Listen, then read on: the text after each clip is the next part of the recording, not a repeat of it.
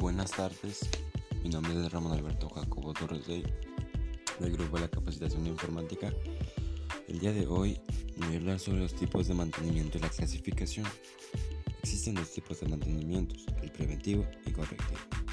El preventivo, como su nombre lo indica, sirve para prevenir posibles fallas o averías. Es denominado mantenimiento planificado ya que debe realizarse en una fecha o periodo de tiempo especificado por el usuario.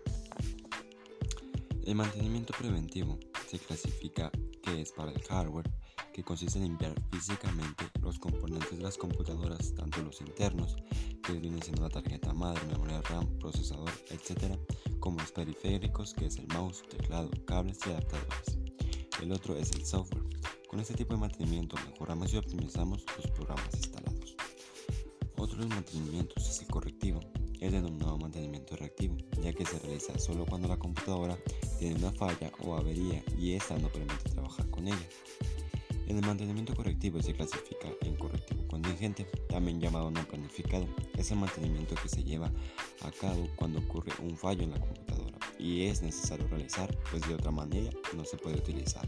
Y por último, es el mantenimiento correctivo programado, que este mantenimiento se realiza cuando se detecta un fallo en el hardware, pero no afecta del todo al funcionamiento de la computadora. Y el propósito es adelantarse el fallo total de la misma, programando un mantenimiento de reparación o cambio de dispositivo.